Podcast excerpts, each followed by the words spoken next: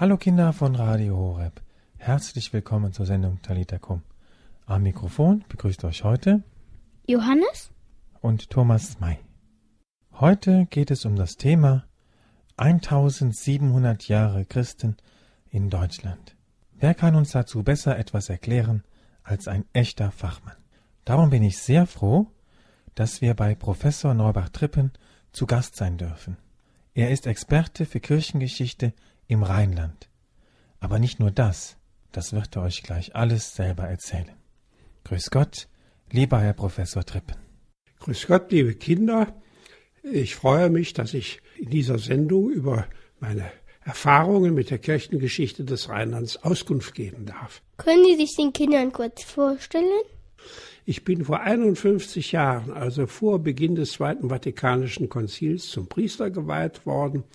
Ich war dann erst Kaplan und äh, später äh, habe ich noch weiter studieren dürfen, habe die Kirchengeschichte zu meinem Fach erwählt und bin dann, habe dann den Doktortitel erworben und bin seit 1978 Professor an der Bonner Universität für Kirchengeschichte gewesen.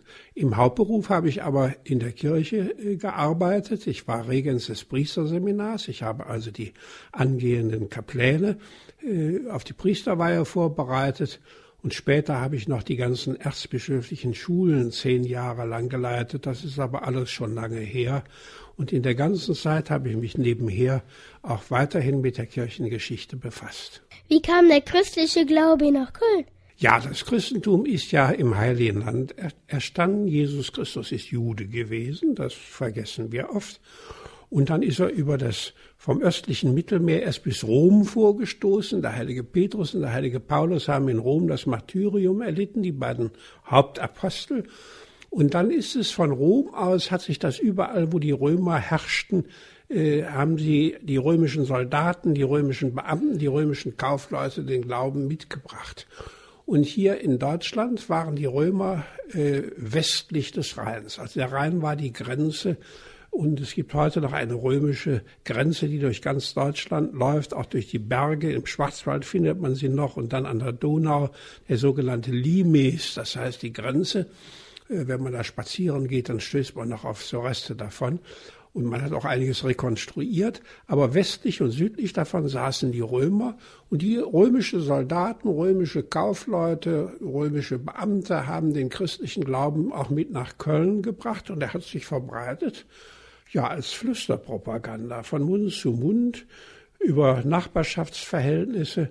Äh, man sah, wie Christen lebten und wie die dachten und wie die vor allen Dingen mit den Schwierigkeiten des Lebens fertig wurden. Und dann hat äh, eine Römerfamilie, eine, eine Ubier-Familie hier in Köln für den Glauben gewonnen und so hat sich der Glaube langsam von Köln aus in der ganzen Umgebung verbreitet. Was sind die ältesten Fundstücke von den Christen in Köln? Die ältesten Zeugnisse in Köln kann man also äh, in einigen Scherben, Glasscherben, Grabfunden und so weiter finden. Die Zahl 313 ist etwas schematisch weil man da auf einer Liste von einer großen Bischofsversammlung in Rom und in Arles zum ersten Mal Maternus Coloniensis gefunden hat, also Maternus von Köln. Und dann hat man gesagt, ab da hat es also nun sicher Christen in Köln gegeben. Aber es hat sie sicher auch schon vorher gegeben. Die älteste Kölner Kirche kann man unter dem heutigen Dom, wenn man in die Ausgrabungen herabsteigt, kann man Spuren davon noch finden. Ob das jetzt schon um 250 war, also viel früher sicher nicht, oder ob das erst um 300 war, aber 313 gab es also hier in Köln bereits einen Bischof. Stammen die christlichen Gemeinden aus den jüdischen Gemeinden? Dass der christliche Glaube baut auf dem Alten Testament, also auf der jüdischen Vorgeschichte, aus der Jesus Christus selbst aus dem Stamm Davids, sagen wir ja, geboren wurde. So ist auch der christliche Glaube aus dem jüdischen Glauben erwachsen. Aber hier äh, weder in Rom, also äh, Petrus und Paulus sind in Rom äh, auch erst in die Synagogengemeinde der Juden gegangen. Also als sie da abgelehnt wurden, haben sie sich verselbstständigt. Hier in Köln hat das Judentum auf die Entstehung der ersten christlichen Gemeinden sicher keinen Einfluss gehabt. Ist Köln die älteste Gemeinde aus ganz Deutschland? Das wären wir gerne, aber das Christentum war äh, in Trier noch älter als in Köln. Es gab, das Römische Reich war so groß und es gab noch kein Internet und keine, keine Fernschreiber und kein Telefon, was wir heute haben. Also die Übermittlung von Nachrichten oder auch die Regierung, eine effektive Regierung eines so großen römischen Reiches, das von Jerusalem über Kairo äh, bis hier äh, nach Mittelengland reichte, war also mit den damaligen Kommunikationsmitteln gar nicht möglich. Und so gab es also Unterkaisertümer. Also unter dem äh, Kaiser, der in Rom saß, gab es also äh, einen zweiten Kaiser, der saß in Trier. Und in Trier war also eine größere, auch römische Verwaltung ansässig. Und der Trierer Dom ist zweifellos noch älter und das Christentum in Trier ist älter als hier in Köln. 30, 40, 50 Jahre, mehr sind es nicht. Aber äh, das müssen wir Kölner den Trierern lassen. Äh, sie sind älter. Archarius, Valerius, Maternus, so sollen die ersten Trierer Bischöfe geheißen haben, wobei man sich darüber streitet, ob dieser Maternus von Trier der erste Bischof von Köln war oder ob das eine ganz andere Gestalt war. Gibt es sonst noch andere römische Gemeinden außer Köln und Trier? Also es ist anzunehmen, es gab zum Beispiel in Zülpich ein großes Militärlager. Äh, da hat man also noch eine Badeanlage gefunden wo man also äh, eine Fußbodenheizung hatte, um das Bad zu beheizen. Es war ja hier bei uns damals schon kalt im Winter. Und äh, diese Bade, römische Badeanlage für gehobene Soldaten hat man gefunden. Also es ist anzunehmen, dass ähnlich wie in Köln auch in Zülpich es also Soldaten gab, die äh, Christen waren. Also da, wo Römer waren, gab es auch die ersten kleinen Stützpunkte von christlichen Gemeinden auch in Bonn etwa oder in Neuss, überall, wo die Römer am Rhein entlang saßen. Und wie ist das in Süddeutschland? Das Römerreich ist ja 476, das Weströmische Reich, untergegangen. Und dann ist hier in Köln und überall, wo die Römer gesaß, gesessen hatten, über die Ruinen ihrer Paläste und Straßen das Gras gewachsen im wörtlichen Sinne. Und äh, äh, dann kam eine lange Zeit, wo also äh, auch wenig Schriftliches überliefert ist, wo man also sehr wenig konkrete Nachrichten hatte. Aber es gab natürlich in Augsburg und da, wo die Römer äh, in Regensburg an der Donau und so weiter südlich der Donau, in Regensburg überall äh, innerhalb des römischen Einflussbereiches hat es auch in Süddeutschland äh, christlich-römische Gemeinden gegeben. Amen.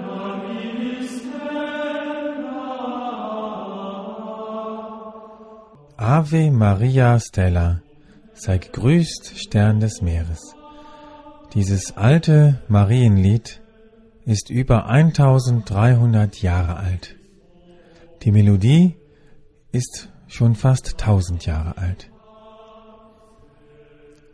Genießt mal für ein paar Augenblicke diese alten, erhabenen Melodien.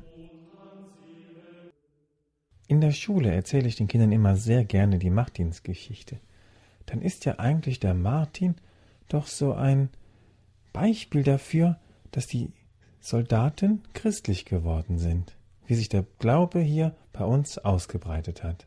Also der heilige Martin ist also im äh, heutigen Kroatien ja. äh, beziehungsweise im heutigen Ungarn geboren und äh, ist über seinen, seinen Militärdienst bei den Römern ist er nach Frankreich gekommen. Ob er in Trier gewesen ist, weiß ich nicht. In Amiens hat er also dann vor den Touren äh, als römischer Reiter mit seinem wallenden Mantel hat er ein armer Hund gesessen, der fror und der nichts Warmes anzuziehen hatte. Dann hat er sein, so sagt die Machtdienstlegende, sein Schwert geteilt und hat dem die Hälfte von dem Mantel abgegeben. Gibt es Beweise, dass St. Martin in Köln war? Äh, das ist damals nicht alles aufgeschrieben worden und es gab auch noch keine Zeitungen, in denen das fest ihr aufgehoben wurde, festgehalten wurde. Also die Nachrichten aus dieser, die sicheren historischen Nachrichten aus dieser Zeit sind an Gebäude, also an Kirchen und deren Fundamente gebunden oder aber auch an zufällige Geschichten. Der heilige Martin, also was von dessen Mantel man noch zu besitzen glaubte, das war die Kappa des heiligen Martin und die Hofkapelle der Karolinger zum Beispiel in Aachen, das war das Regierungskollegium äh, des, der, äh, Karls des Großen und der karolingischen Könige. Wo die Kappa war, da war der Sitz des Königs. Und die Kirchen hier auf dem linken Rheinufer, die alten, uralten Pfarrkirchen heißen alle St. Martin. In Bonn, in Euskirchen, äh, aber auch am ganzen Niederrhein. Äh, die, die alten Urvereine hier im Rheinland, äh, also auch nach Süden zu, bis Trier und Mainz hinüber, das sind alles Martinskirchen. Und der heilige Martin war der erste, der als Heiliger verehrt werden durfte, obwohl er nicht als Märtyrer gestorben ist. Denn heilig wurde man normalerweise, indem man für Jesus Christus sein Blut vergossen hatte und für das Bekenntnis des Glaubens, also von den christenverfolgenden Römern, also umgebracht wurde. Und der Martin äh, ist also eines natürlichen Todes gestorben. Und dann hat man gesagt, er hat so für die Menschen und für die Ausbreitung des Glaubens gelebt und er ist so vorbildlich auch durch diese Tat der Nächstenliebe für die Menschen gewesen, dass der wohl genauso wie die Märtyrer bei Gott im Himmel ist. Man ihn aber nicht mit einem runden Heiligenschein, sondern mit einem Viereckchen. In Ravenna kann man das in den Mosaiken, die da auf einer Kirche in St. Apollinare in Klasse, kann man den heiligen Martin sehen, aber mit einem Viereckchen Heiligenschein. Also so ganz echt war das, wenn man nicht Märtyrer war, nicht. Hatten die verschiedenen Gemeinden Kontakt untereinander? Es gab damals noch äh, sowas Ähnliches, aber ganz entfernt nur ähnlich der heutigen Bischofskonferenz. Also die benachbarten Bischöfe kamen gelegentlich zur Besprechung ihrer Lage und ihrer Probleme zusammen. Also die Bischöfe von Trier und Köln und sehr früh auch von Mainz, also hier am Rhein entlang, aber auch äh, die römischen Bischöfe riefen gelegentlich, auf diese Weise wissen wir ja von dem Maternus überhaupt, wenn also in Rom äh, man sich über den wahren Glauben stritt oder über die Frage, ob aus beim, beim Martyrium abgesprungenen äh, die ihren Glauben verleugnet hatten, ob die hinterher wohl wieder in die Kirche aufgenommen werden könnten. Darüber stritten sich die Bischöfe. Die einen sagten, wer einmal den Herrn verraten hat, der kommt nie wieder hier bei uns, äh, darf der einen Schritt über die Tür tun. Und andere Bischöfe sagten, so hart dürfen wir nicht sein, das ist nicht jedem gegeben. Äh, für seinen Glauben bis in den Tod zu gehen. Und solche Streitigkeiten haben auch dazu geführt, dass also der äh, Kaiser Konstantin, der also selbst die, Kirche in Rom hoffähig gemacht hatte, zusammen mit dem römischen Bischof oder heute würde man sagen dem römischen Papst Miltiades, also zentrale Bischöfe aus der Peripherie des römischen Reiches zu einer Synode nach Rom gerufen hat. Und da war auch der Maternus Coloniensis, also der Maternus von Köln, dabei. Also so hat es Kontakte unter den Bischöfen gegeben, auch wenn ein neuer Bischof gesucht wurde. Es gab noch kein Domkapitel, das den wählte, da war man noch weit von entfernt. Aber die benachbarten Bischöfe, die überlegten mit, zusammen mit den Priestern äh, hier in Köln und anderen äh, einflussreichen Leuten, wer wohl der geeignetste Nachfolger für den zurückgetretenen oder gestorbenen Bischof von Köln war.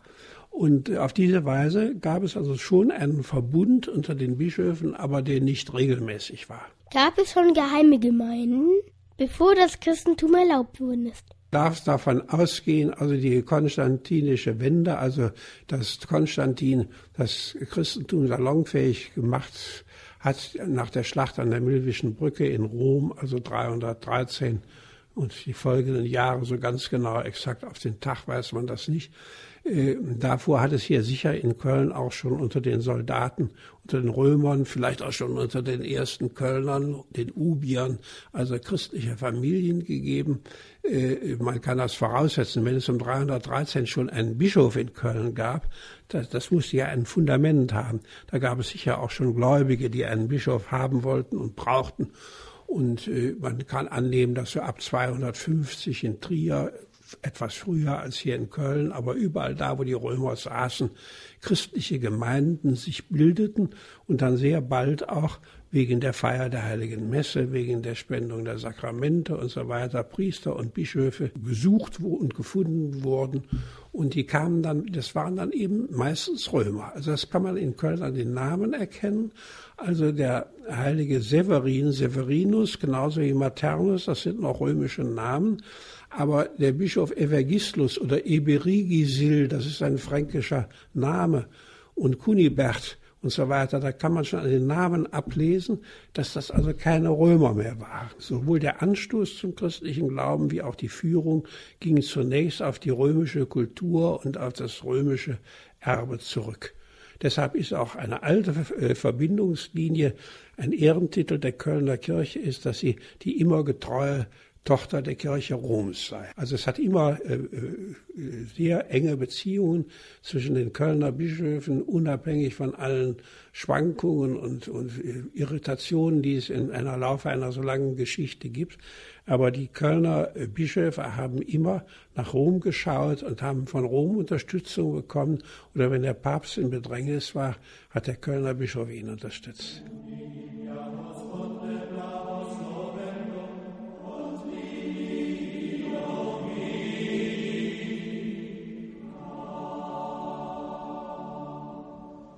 Das ist ein alter Gesang aus der Liturgie der Ostkirche. Er hört sich vielleicht noch ein Stückchen fremder an.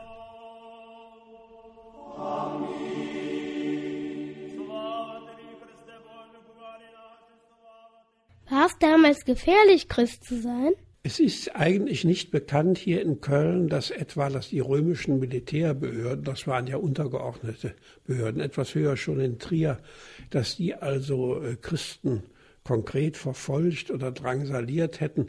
Also es sind auch einige Verfolgungswellen, die sind äh, von Rom ausgegangen und die haben sich ein bisschen aber abgeschwächt, also fortgesetzt. Also zum Beispiel der berühmte Patriarch Athanasius von Alexandrien in Ägypten. Wir hören den Namen der Stadt heute oft in Nachrichtensendungen, wenn von den Wirren in Ägypten die Rede ist ein ganz berühmter großer Kirchenlehrer, der wurde von seinem Bischofssitz vertrieben und hat etliche Jahre in Trier Zuflucht gefunden. Also äh, das war aber schon nach der konstantinischen Wende, nach dem Konzil von Nicäa, dem ersten großen Konzil, das über das Glaubensbekenntnis äh, beschlossen hat und gesagt hat, Jesus Christus ist nicht ein herausragender Mensch, sondern Sohn, der wahre Sohn Gottes. Und weil äh, die das in Ägypten nicht wahrhaben wollten, wurde der äh, Athanasius vertrieben und ist dann etliche Jahre hier in Trier gewesen. Also man kann an solchen Gestalten und Schicksalen erleben, wie ausgedehnt das römische Reich war oder die thebäischen Märtyrer. Äh, doch, insofern hat es hier im Rheinland Märtyrer gegeben. Da gab es in der Thebäis, das ist also in Ägypten, eine Legion, die also so christlich verseucht war, dass die Römer die strafversetzt haben, an, hier an die Rheingrenze, also ganz ein äh, paar tausend Kilometer entfernt. Und dann hat man also sie von ihrem christlichen Glauben abbringen wollen und hat äh, jeden Zehnten, der als Christ bekannt war, dezimieren nennt man das. Also jeden Zehnten hat man also äh, gesagt, entweder du schwörst jetzt ab und opferst dem Kaiserstadtbild oder du wirst jetzt umgebracht. Und äh, auf diese Weise sind also hier am ganzen Rhein entlang die Soldatenmärtyrer, also der heilige Viktor in Xanten, äh, der heilige Gerion in Köln, Cassius und Florentius in Bonn, aber römische Soldaten. Das war im Grunde genommen eine innermilitärische Angelegenheit des römischen Reiches. Also das hatte nichts zu tun mit den Germanen, die hier wohnten, das, da weiß man eigentlich, da weiß man nicht von irgendwelchen Märtyrern, sondern das war irgendwie eine Disziplinierungsmaßnahme. Man wollte das Reich zusammenhalten und man meinte, indem nun jeder anständige Bürger, zumal jeder Beamte und Soldat vor dem Standbild des Kaisers, das also im Gottesbild ein Weihrauchopfer darbringt, äh, hat man die Sicherheit, dass die alle an den Kaiser glauben und zu dem Kaiser halten. Das war also mehr eine politische als eine religiöse Geschichte. Und daher auch der Streit darum, ist nun jemand, der nun, um sein Leben zu retten, da ein Weihrauchkörnchen vor dem Standbild abgebrannt hat, ist er wirklich vom Glauben abgefallen. Also das ist dann wieder die Auseinandersetzung unter den christlichen Bischöfen auf den Synoden gewesen. Woher weiß man denn das alles? Woher weiß man das alles? Ja, das ist also sehr schwierig. Es gibt nur ganz wenige äh, schriftliche Dokumente. Also heute gibt es große staatliche, aber auch große kirchliche Archive. Wir haben hier in Köln ein ganz wichtiges. Also die ältesten Urkunden gehen bis ins zehnte, neunte, zehnte Jahrhundert zurück. Das sind aber Einzelstücke. Also im Ganzen gesehen Papier verfällt, auch Pergament verfällt. Also man muss sich stützen auf äh, Namenslisten von Bischöfen in Trier und in Köln und den alten Bischofssitzen kennt man die Namen der Bischöfe. Man findet gelegentlich bei Ausgrabungen, wenn hier in Köln ein neuer Bankpalast gebaut wird und die heben da aus und dann kommt auf einmal kommen da alte Sachen aus dem Boden, dann ist sofort die Denkmalpflege da und legt den Bau still und dann wird das mit dem Kehrblech und dem Handbesen erst erstmal zusammengefegt und dann schön zusammengelegt dann sieht, guckt man, ob man daraus was Neues erkennen kann, was man bis jetzt noch nicht wusste. Also das ist die Archäologie, die also auf diese Weise arbeitet. Wie kann man sich den Alltag der Christen damals, vor fast 1700 Jahren, vorstellen? Die Christen äh, leben heute und haben auch schon im vierten Jahrhundert nicht anders gelebt als die Menschen, unter denen sie lebten. Also heute brauchen die Christen Handys und iPads und das Radio und das Fernsehen, genauso wie die anderen Leute auch. Und so ähnlich waren die Lebensgewohnheiten, die die Menschen im dritten, vierten, fünften Jahrhundert hier in Köln hatten. Der Kampf um das tägliche Brot, äh, die Ausübung eines Berufes, um Geld zu verdienen und für die Familie etwas äh, zur Ernährung und zur Kleidung zu haben, sah anders aus, aber es war im Grunde genommen dasselbe Problem. Und die Christen äh, lebten nicht auf dem Mond, sondern die lebten mitten unter den anderen Leuten. Also es ist, äh, wenn sie auffielen, dann höchstens, wie es schon in der Apostelgeschichte heißt, seht, wie sie einander lieben, wie sie füreinander sorgen, füreinander einstehen. Also es hat von Anfang an so aus die christliche Caritas Sorge für die Armen, Krankenpflege hier in Köln. Also die ganze Krankenpflege äh, durch die ganze Geschichte ist von Ordensschwestern betrieben worden, also nicht so früh in der Antike, aber sagen wir später, als es die Orden gab. Und äh, es gab noch keine Krankenkassen und es gab auch keine, keinen Staat, der dafür sorgte, wenn einer keiner Geld zum Überleben hatte, sondern das wurde auf freiwilliger Basis gemacht. Und das war das Kennzeichen der Christen von der Apostelgeschichte an. War das das Erkennungszeichen der Christen früher, dass sie ganz gut füreinander gesorgt haben? Wenn einer in Not war, haben die sich gegenseitig geholfen. Ja, das äh, trifft aber die Sache. Also sie waren eine Minderheit. Sie galten sicherlich äh, ein bisschen als Sonderlinge unter den anderen. Und man guckte, was denn wohl bei denen Besonderes war und was sie also auszeichnete. Und dann fiel eben auf, dass sie also sich gegenseitig nicht im Stich ließen und äh, zusammenhielten und da keiner unter die Räder geriet. Und das war das Kennzeichen der Christen eben seit der Apostelgeschichte in der Heiligen Schrift, im Neuen Testament angefangen, äh, durch alle Jahrhunderte hinweg. Und wenn das nicht funktionierte, wenn also die Bischöfe anfingen, sich Schlösser und Paläste zu bauen, dann war irgendwas faul in der Kirche. Bis heute, wenn in der Stadt Köln äh, irgendein neues Problem auftaucht, etwa die Pflege von Krebskranken bis zu ihrem Tode, die Hospizbewegung, da ist der Sozialausschuss der Stadt Köln ratlos. Da fragt man bei der Caritas und die evangelische Kirche ist ja in Köln nicht so stark vertreten, aber man fragt dann auch bei der äh, inneren Mission an, könnt ihr euch darum kümmern? Das ist doch was für euch. Und das ist also durch alle Jahrhunderte so geblieben. Ne? Weiß man noch, wie früher der Gottesdienst aussah? Also die Liturgiegeschichte gehört mit äh, zu den am besten erforschten Segmenten, also Teilen, Ausschnitten aus der Gesamtgeschichte der Kirche, weil der Gottesdienst Spuren hinterlässt durch Kirchbauten. Man kann etwa die Ausgrabungen unter dem Dom nehmen, da kann man ungefähr sehen. Sie hatten noch keine Mikrofonanlagen, sondern es war so ein ausgebeulter Chorraum in die Kirche hinein mit, so einer, mit einem runden Ambu, wo der Priester dann erhöht stand und das Evangelium verkündete und wahrscheinlich auch gepredigt wurde. Es gab also äh, Vorrichtungen, äh, die man gefunden hat für Chorsänger und all solche Geschichten.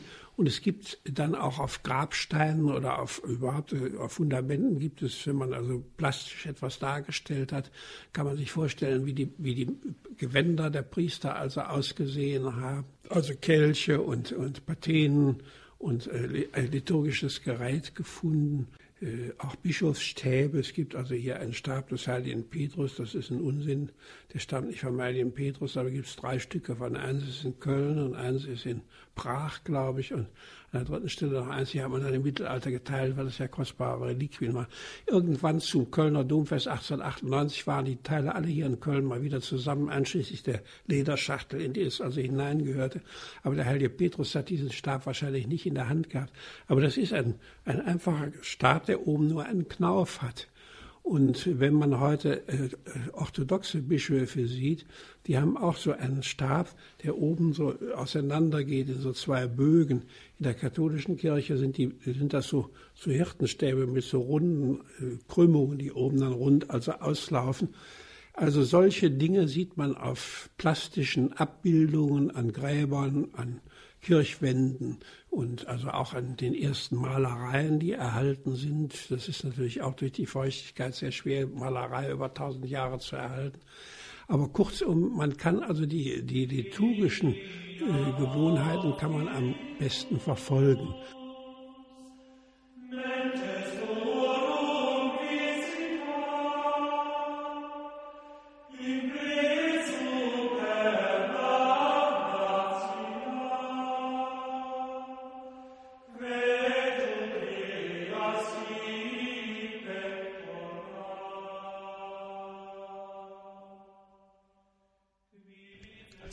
Nochmal ein ganz altes Lied aus dem Gottesdienst von früher. Das ist auch über tausend Jahre alt und es heißt Komm Schöpfergeist. Das kennen viele vielleicht noch aus dem Gottesdienst an Pfingsten.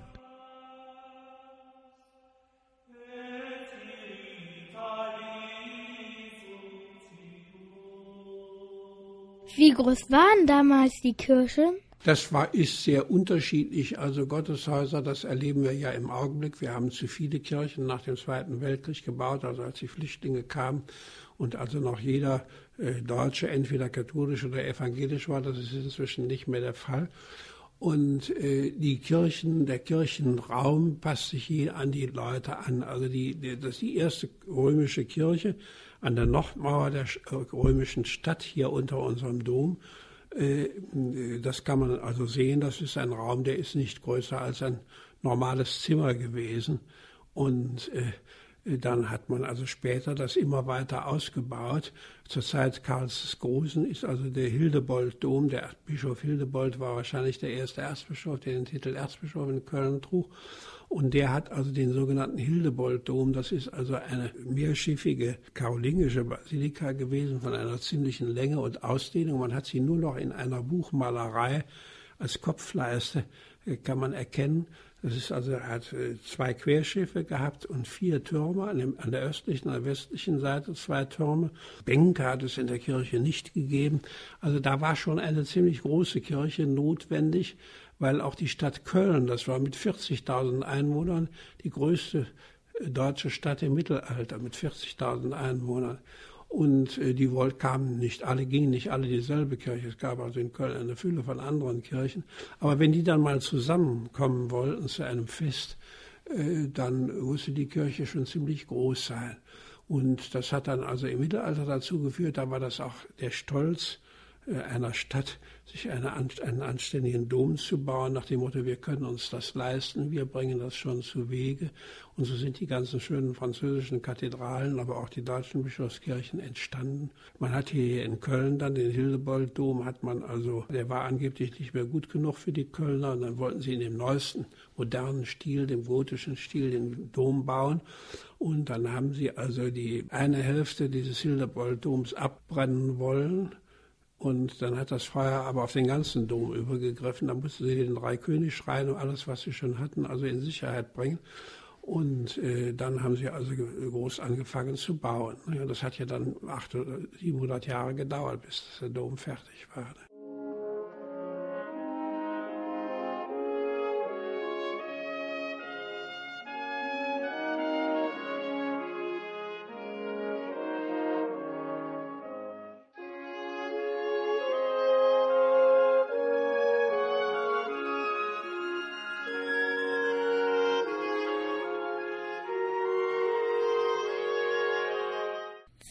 geht die Geschichte der Christen die nächsten tausend Jahre weiter? Also eine 17-jährige Geschichte des Erzbistums Köln hat Höhepunkte und Tiefpunkte, unterschiedlichste Entwicklungen. Also im hohen Mittelalter wurden die Bischöfe Reichsfürsten. Sie hatten, waren also nicht nur Bischöfe, sondern sie hatten auch, waren auch Herrscher über ein bestimmtes Territorium. Hier ist ein Kölner Kurfürstentum Köln. Und äh, da mussten sie Streit schlichten und äh, mussten also Kriege führen. Sie sah, hatten nicht nur den Bischofsstab, sondern auch das Schwert in der Hand, sogar zum Teil in, in Wappen. In ihrem Wappen waren sie als Reichsfürsten und als Bischöfe dargestellt. Äh, der heilige Anno von Köln, wahrscheinlich sehr bedeutende Gestalt, hat nicht nur die Abtei Siechburg, die äh, Abtei Grafschaft und ein Kloster in Saalfeld gegründet und einige Kölner Klöster. Er war also eines Teils ein frommer Mann, ein Bischof. Aber wenn also irgendwo sich die, äh, die Adligen auf den, die Ritter auf den Burgen sich kloppten und stritten, dann brauchte er nur seinen Federhand zuzuschicken und anzukündigen, ich komme bald und sorge für Ordnung dann äh, hatte das schon die Wirkung, dass sie sich also benahmen. Kaiser Heinrich III. gestorben war, war Kaiser Heinrich IV. sechs Jahre alt und der Bischof Anno von Köln und, und Adalbert von Bremen wollten also der Mutter, die also sie, sie für schwach hielten, das Kind entziehen, um das anständig zu einem anständigen Kaiser zu erziehen und haben den, den Heinrich IV. in Kaiserswerth geraubt. Und dann ist er also übers, über den Bord gesprungen, in den Rhein gesprungen, aber sie haben ihn rausgefischt und ihn großgezogen. Also so ein, einfach mal ein Schlachtlicht aus dieser mittelalterlichen Zeit.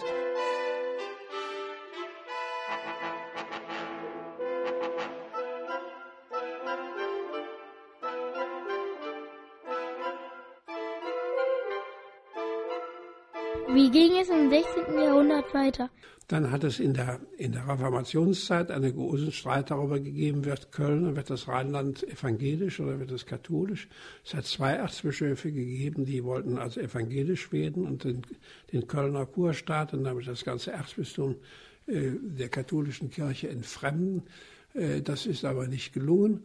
Und äh, ja, dann gab es einige Kurfürsten, die waren also aus dem Hause Wittelsbach, aus dem bayerischen Königshause.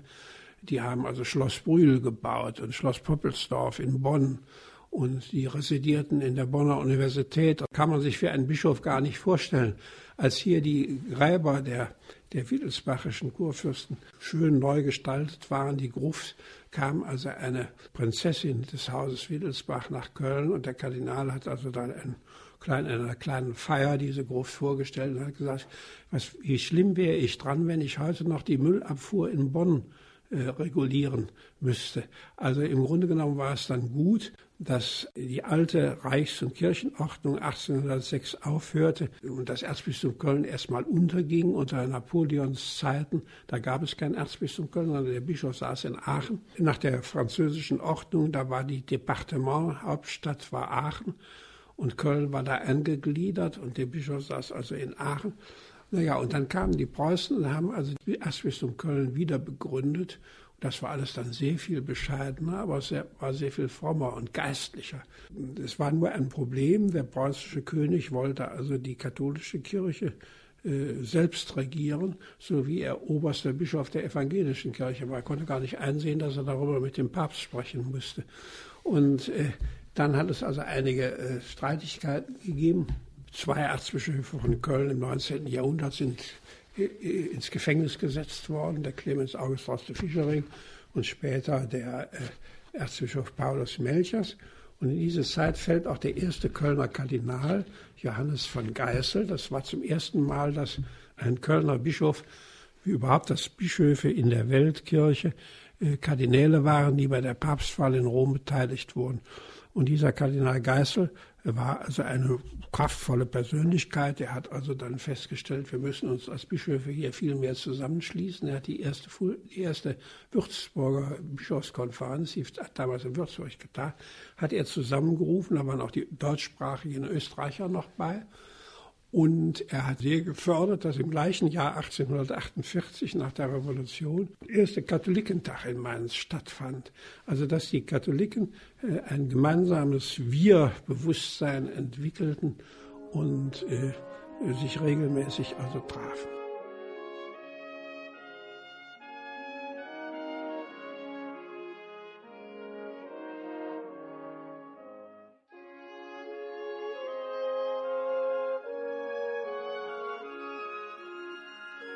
Wie waren die letzten 100 Jahre? Ja, und dann im 20. Jahrhundert, äh, man kann sagen, die Bedeutung äh, des Erzbistums Köln im 20. Jahrhundert ist mit dem Namen von Josef Kardinal Frings verbunden. Der hatte einen sehr tüchtigen Generalvikar, den er dauernd, der ihn dauernd stichelte. Und der hat also äh, die weltkirchliche Öffnung vor dem Zweiten Vatikanischen Konzil gebracht. Also die Partnerschaft zwischen den Erzbistümern Köln und Tokio war die erste Bistumspartnerschaft weltweit. Die Bischöfe sollten mit dem Heiligen Vater in Rom aber bitte untereinander keine Kontakte haben. Und dass also da jetzt ein Kardinal in Köln sich den Bischof von Tokio ausguckt und mit dem also ein Bündnis schließt, und es ist sehr viel Geld nach Tokio geflossen. Die heute hochberühmte Sophia-Universität ist von Köln weitgehend finanziert worden. Äh, das war also neu und die Römer hatten Angst, da kommt kein Geld mehr in die Missionskasse in Rom. Dann hat Kardinal Frings das erste weltweit kirchlich wie staatlich erste äh, Werk der Hilfe für, gegen Hunger und Krankheit in der Not, Miserior, 1958 äh, ins Leben gerufen. 1959 war die erste Kollekte. Die hatte auf einen Schlag 1959 32 Millionen D-Mark zusammengebracht. Das war eine Summe, äh, die man sich damals nicht vorstellen konnte. Aber die Leute hatten verstanden, das lag in der Luft. Auf dem Konzil hat Kardinal Frings dann dafür gesorgt, da gab es natürlich unter, auch unter den armen Schlaumeier, die gingen zu den inzwischen in Belgien, in Frankreich, in der Schweiz und überall aus dem Boden schießenden Hilfswerken dieser Art klopften die alle an. Und dann hat Kardinal Frings aus dem Konzil in Rom gesagt, wir müssen also unsere Listen, Antragslisten austauschen, damit wir entscheiden, die Schweizer kümmern sich um das Projekt und wir Deutschen kümmern uns um die Projekte und so weiter, damit alle was, möglichst alle was kriegen und nicht einzelne leer ausgehen. Und dann hatten, hat dann also der Papst mit großem Vertrauen, nachdem er sich das einige Jahre angeschaut hat, 1961, 1960 schon, dem Kardinal Frings als Vorsitzender der Bischofskonferenz geschrieben, die Kirche in Lateinamerika, die geht wirtschaftlich und am Priestermangel und an allen möglichen Gründen, Dingen zugrunde, wenn die nicht massive Hilfe bekommen. Und dann ist das, das Werk Adveniat gegründet worden, das den Vorteil hatte, die Kollekte an Weihnachten zu haben. Da kommt natürlich mehr ein als am fünften Fastensonntag. Und äh, also Südamerika ist also unter Adveniat, wäre ohne Adveniat, also heute stünde das anders da, als es also jetzt da steht. Also kann, kann man sagen, ist in der Mitte des 20. Jahrhunderts äh, der Hort des kirchlichen Fortschritts gewesen. Das muss man heute dreimal unterstreichen, das glaubt einem keiner mehr.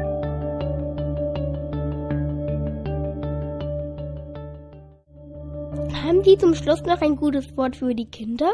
Es hat in der Geschichte der Kirche Höhepunkte und Tiefpunkte gegeben, aber sie ist nie untergegangen und es hat immer wieder junge Menschen gegeben, die sich für die Kirche begeistert haben. Die haben genauso wie ich das auch erlebt habe, als Messdiener angefangen, dann haben sie in Jugendlagern Ferienerholungsmaßnahmen zueinander gefunden und haben festgestellt, dass der Glaube doch eine sehr wichtige Hilfe und Stütze für ein gelingendes Leben ist.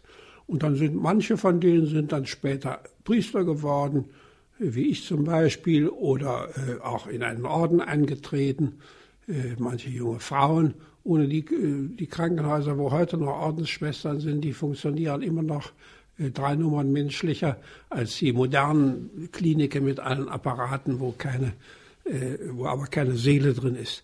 Also kurzum, der Glaube ist ein, eine Möglichkeit, sein Leben menschlich und für andere hilfreich zu gestalten. Und es lohnt sich also, sich darauf einzulassen. Haben Sie ein Lieblingsgebet? Also ich will ganz ehrlich sein, das großartigste Gebet, das es bei uns gibt, das hat Jesus Christus uns selbst gelehrt, dass wir Gott als Vater anreden dürfen, der uns im Blick hat und der uns hilft. Und das Vater unser ist das meistgesprochene Gebet und äh, mir gibt es also immer noch am meisten. Und vielleicht sollen wir es zum Schluss beten. Vater unser, unser im Himmel, geheiligt werde dein Name, dein Reich komme, dein Wille geschehe wie im Himmel, so auf Erden. Unser tägliches Brot gib uns heute und vergib uns unsere Schuld, wie auch wir vergeben unseren Schuldiger. Und führe uns nicht in Versuchung, sondern erlöse uns von dem Bösen. Denn dein ist das Reich und die Kraft und die Herrlichkeit in Ewigkeit. Amen. Liebe Kinder von Radio Horeb, wir sind schon wieder am Ende der Sendung angelangt. Ich bedanke mich fürs Zuhören. Ich fand das diesmal richtig spannend, so eine Zeitreise durch die Geschichte unseres Glaubens zu machen. Ganz herzlich danke ich Professor Trippen für die Geduld und für die vielen Informationen, die er den Kindern alle mitgegeben hat. Herzlichen Dank. Ich danke allen, die mir aufmerksam zugehört haben und wünsche Ihnen, dass Sie auch mit dem, was Sie vielleicht manchmal nicht alles verstanden haben, äh, was Vernünftiges anfangen können. Wer alles nochmal nachhören möchte, kann das gerne unter www.horeb.org.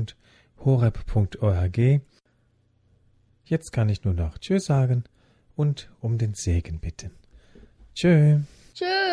Ja, so bitten wir zum Schluss, wie immer, wenn wir zusammen sind als Christen äh, und ein Priester dabei ist, gibt er zum Schluss den Segen. Das darf aber auch der Vater tun, wenn er abends seine Kinder ins Bett gebracht hat.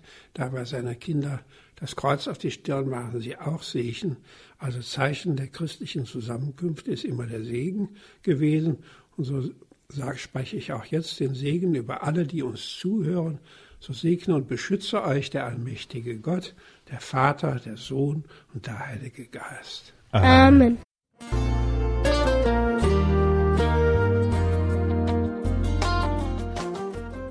Liebe Zuhörerinnen und Zuhörer, vielen Dank, dass Sie unser CD- und Podcast-Angebot in Anspruch nehmen. Wir freuen uns, dass unsere Sendungen auf diese Weise verbreitet werden. Dieser Dienst ist für Sie kostenlos. Für uns ist er allerdings mit einem nicht unerheblichen finanziellen Aufwand verbunden. Deshalb sind wir für jede Spende dankbar. In Deutschland können Sie diese bei der Ligabank Regensburg überweisen auf das Konto 7615515. Ich wiederhole 7615515.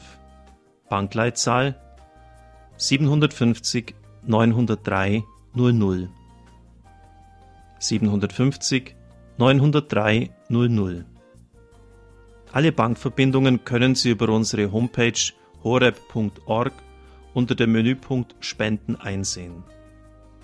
Dort besteht auch die Möglichkeit, online zu spenden. Natürlich nach den neuesten Sicherheitsstandards.